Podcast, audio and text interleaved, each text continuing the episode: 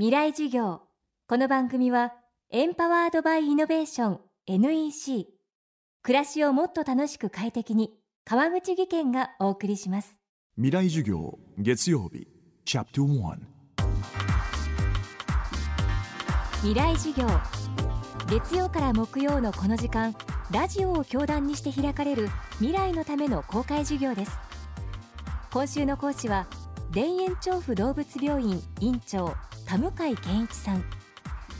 爬虫類や両生類など犬や猫以外の小動物を積極的に受け入れることで知られるエキゾチックペット医療のエキスパートです。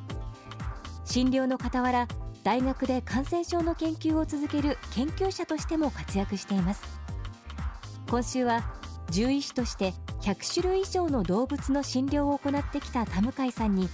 ペットをめぐる日本人の今獣医師の役割について伺っていきます。今日本ではおよそ4人に1人が何らかの動物を飼っていると言われ私たちにとってペットは家族パートナーともいえる存在となりました。田向さんはそんな状況を獣医師としてどう見ているのでしょうか。未来授業1時間目。テーマは飼い主と動物の距離。えっと、私がまあ獣医師になった、まあ、15年ぐらい前ですねちょうど私が横浜で働いてたんですけどもその15年前のあの時の、飼い主さんっていうのは、まあ、例えば軒先で犬を飼ってたりだとか、まあ、飼い主さんとその動物の距離っていうのはちょっと距離があったというかですねあのそういうなことがありましたよね。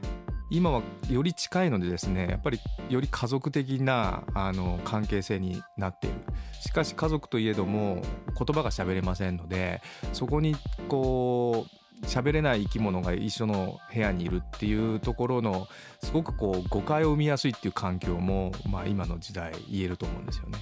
例えば、まあ、簡単に言えば安易に擬人化しやすくなってしまうっていうことですね。あのもちろんまあ擬人化っていうこと自体ねペットを飼う一つの楽しみだったりだとかこの子こんな風に思ってるとかねあの楽しそうにしてるだとか喜んでるっていうのはすごくペットを飼う一番の大きな喜びでもあるんですがただそれがイコールですね動物自身が感じてることだとか動物が思ってることとイコールでは必ずしもないのでそこでその、まあ、我々獣医師からするとあのそういうことじゃないんだけどもそう信じてしまってるっていう方も多くいらっしゃってその動物に置かれてる状況と人間の思いの齟齬っていうところがあの今のまあ獣医療の中であの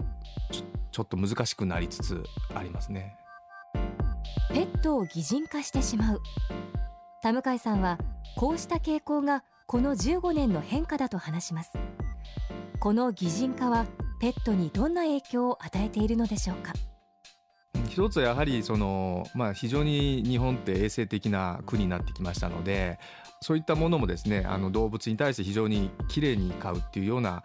ことにはなりつつあるんですね。でそういった意味ではその感染症とかですねあのそういった予防には非常にきれいっていうのはいいんですがただあまりにもですねあのきれいを追求していてですね散歩帰ってきて毎日足を洗ってしまうだとか、まあ、そういった非常にこう、まあ、ある意味こう潔癖に近いような形のあの綺麗さを求めるとそれがまあかえってデメリットになって足の裏が炎症を起こしてしまったりだとかそういったような問題を引き起こすっていうのは結構ありますね。やっぱりですねあのペットっていうのはまあ人間例えば犬とか猫であれば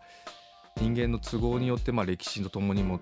作り変えてきた生き物とはいえですねやっぱり生き物は生き物なんですよね。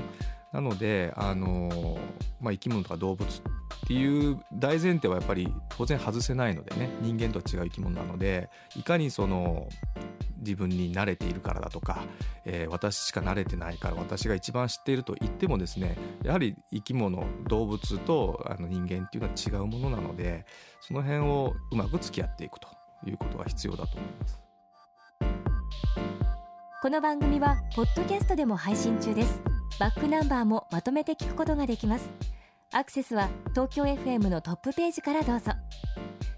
未来授業明日も田向健一さんの講義をお送りします。